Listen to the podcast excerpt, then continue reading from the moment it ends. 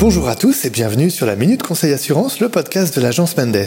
Je suis Alexandre et je suis accompagné de Thomas. Bonjour Thomas. Bonjour. Thomas est notre formateur et va donc répondre à toutes nos questions en matière d'assurance, de prévoyance et de crédit. Et aujourd'hui, nous allons nous intéresser aux délais de carence qui existent sur les contrats d'assurance et plus précisément sur les délais de carence de l'assurance maladie. Alors déjà Thomas, peux-tu nous expliquer ce qu'est le délai de carence? Alors, un délai de carence, euh, c'est en quelque sorte un délai d'attente sur certaines prestations que la compagnie décide. En fait, lorsque le client souscrit un contrat, si la compagnie a déterminé un délai de carence sur une de ses prestations, il ne pourra tout simplement pas bénéficier de celle-ci pendant un temps qui est déterminé par la compagnie lors de la conclusion. Très bien.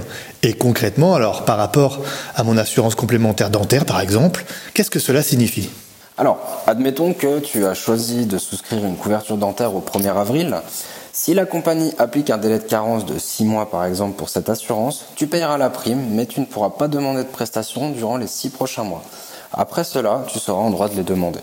Pour résumer, lors des 6 premiers mois, si tu vas chez un dentiste par exemple, tu ne seras pas remboursé. Ok, tout simplement. Également, au niveau du délai de carence, je crois savoir que les femmes sont particulièrement concernées, notamment par rapport aux futures grossesses. Est-ce que tu peux nous en dire plus? En effet, les compagnies d'assurance appliquent un délai de carence en ce qui concerne les prestations de maternité.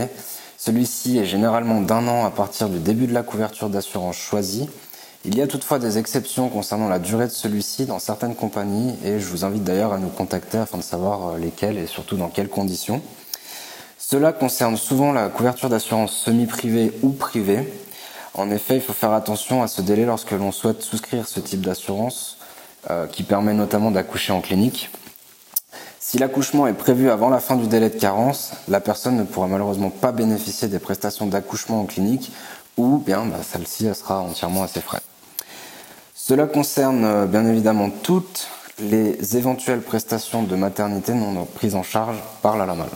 D'accord? Donc c'est pas forcément que euh, les prestations pour la semi-privée, euh, ça peut être aussi des prestations pendant la grossesse, notamment pour ce qui est des consultations gynécologiques supplémentaires ou des, frais qui peuvent être euh, soumis euh, à la personne et qui ne sont pas pris en charge par la LAMAL. D'accord. Mais ces délais de carence ne s'appliquent pas, pas pour la LAMAL. On est d'accord sur la non, base Bien évidemment, non. Là, la LAMAL, on est sur quelque chose de différent. On est sur deux contrats différents puisqu'on a la complémentaire d'une partie et la LAMAL de l'autre.